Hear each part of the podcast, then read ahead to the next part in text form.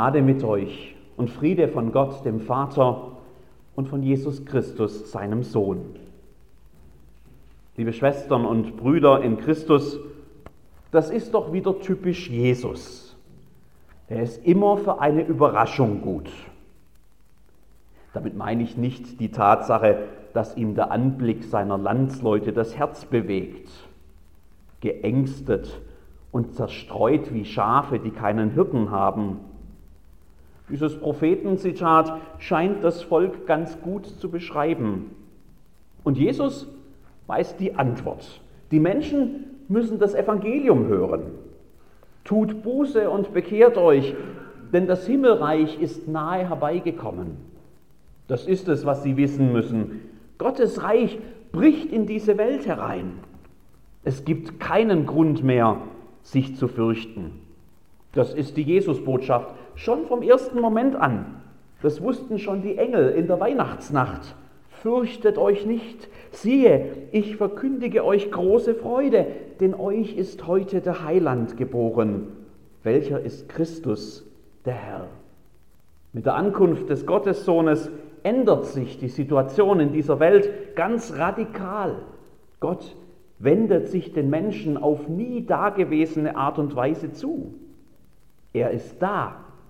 Kein Grund zum Fürchten mehr, kein Grund zu panischem Herumrennen und Herumdenken und Herumleben.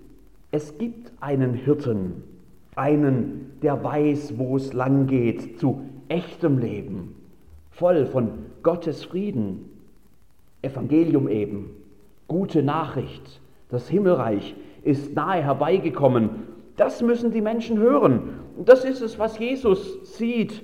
Und er ist längst dabei, dieses Evangelium zu predigen in allen Städten und Dörfern, überall, wo man ihn hören will. Mehr noch, er ist längst dabei, dieses Evangelium zu leben. Wenn Gott den Menschen nahe kommt, dann berührt seine Kraft und Stärke direkt ihr Leben. Das sieht man dann auch ganz praktisch. Lahme gehen und Blinde sehen und taube Ohren gehen auf. Er heilte alle Gebrechen und alle Krankheiten, berichtet Matthäus hier. Zeichen des ankommenden Gottesreiches. Evangelium praktisch. So ist Jesus. Das ist also nicht die Überraschung. Aber ich bin mir sicher, dass keiner der Jünger mit dem gerechnet hätte, was dann passiert. Jetzt seid ihr dran, sagt Jesus. Macht es einfach wie ich.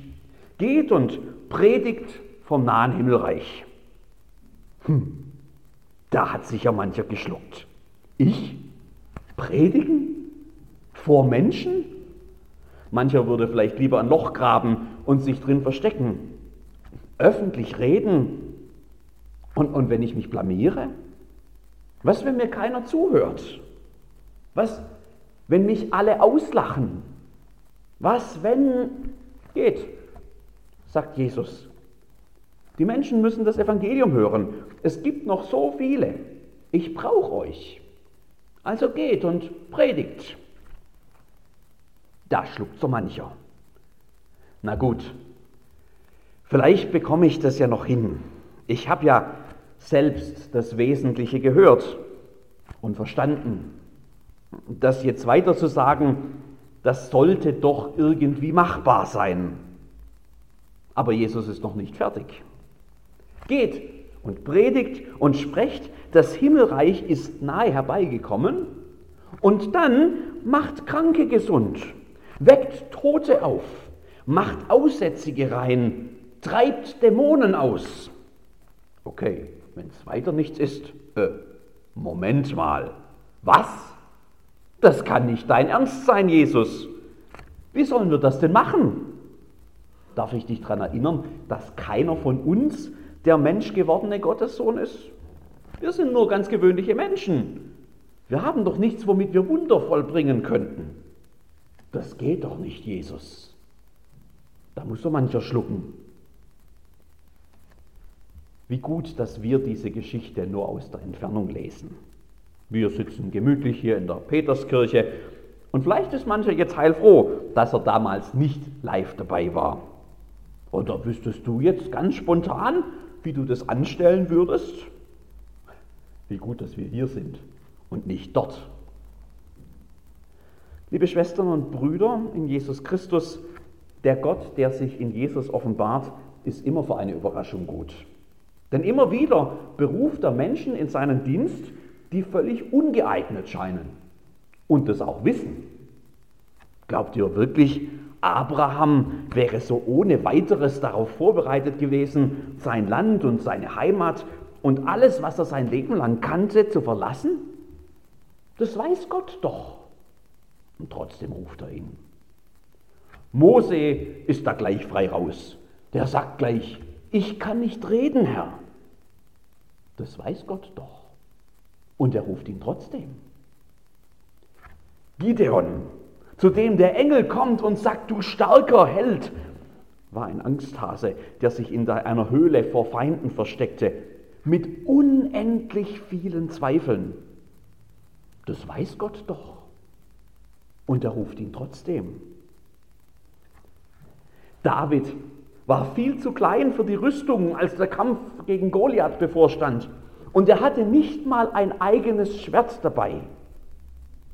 Das weiß Gott doch. Und er ruft ihn trotzdem. Jeremia wendet ein, ich bin zu jung. Das weiß Gott auch. Und er ruft ihn trotzdem. Eigentlich soll das jetzt niemand überraschen, dass Gott auch uns ruft. Ja, das tut er nämlich, jeden einzelnen von uns. Wir sind damit eingeschlossen in die Berufung, die er den Jüngern gibt. Nicht nur durch die Tatsache, dass die Apostel in den Evangelien immer irgendwie stellvertretend für die ganze spätere Gemeinde stehen. Jesus macht es ganz eindeutig, wenn er für uns und alle, die vor und nach uns kommen, seinen Auftrag nochmal zusammenfasst. Das liest man dann am Ende des Matthäusevangeliums. Geht hin und lehret alle Völker, taufet sie auf den Namen des Vaters und des Sohnes und des Heiligen Geistes und lehret sie halten alles, was ich euch befohlen habe. Das gilt uns. Das gilt mir. Da ist er, der Auftrag. Und wie soll das jetzt gehen? Wie soll ich das schaffen? Wie soll ich Teil dieses Auftrags sein? Und plötzlich stehen wir vor dem genau gleichen Dilemma wie die Jünger damals. Wir können das doch gar nicht. Ihr sollt weder Gold noch Silber noch Kupfer in euren Gürteln haben. Damit ist natürlich nicht irgendein Edelmetall gemeint, sondern einfach Geld. Auch keine Tasche für den Weg, auch nicht zwei Hemden, keine Schuhe, auch keinen Stecken. Mit anderen Worten, nehmt nichts mit, sagt Jesus. Und das ist irgendwie kennzeichnend für diesen ganzen Auftrag. Denn das, wozu Jesus uns ruft, das kann man nicht mit irgendeinem geschickten Artikel aus der Trickkiste dann doch lösen. Es gibt kein Gimmick, mit dem das dann irgendwie alles geht. Nehmt nichts mit, sagt Jesus. Ihr braucht dazu nichts weiter. Wie soll das gehen? Eines haben wir heute den Jüngern voraus. Als Jesus nämlich im Missionsbefehl für uns den Auftrag noch einmal zusammenfasst, da verrät er die Lösung im Grunde schon. Mir ist gegeben alle Gewalt im Himmel und auf Erden, sagt er da. Und siehe, ich bin bei euch alle Tage bis an der Weltende.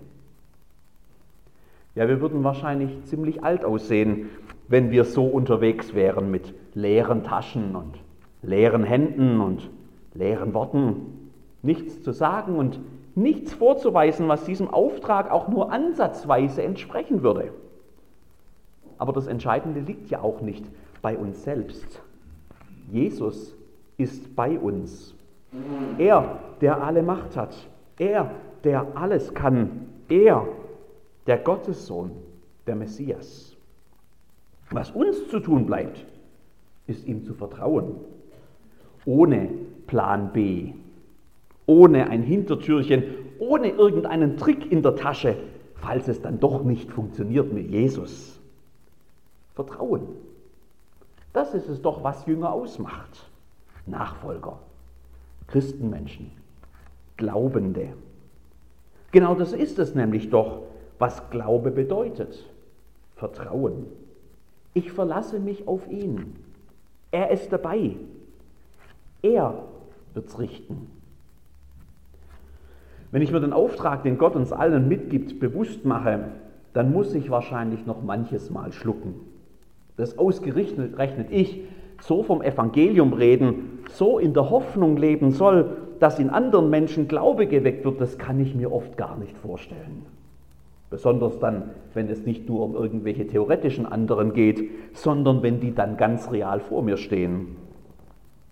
Geht, sagt Jesus. Redet vom Evangelium, von der Ankunft des Himmelreichs. Lebt im Vertrauen auf das, was Gott kann. Und jedes Mal, wenn ihr das tut, dann seid ihr ein Zeugnis von der Gnade Gottes, der Menschen mit leeren Taschen den Mund und die Hände füllen kann. Und siehe, ich bin bei euch alle Tage bis an der Weltende. Darauf will ich vertrauen. Amen.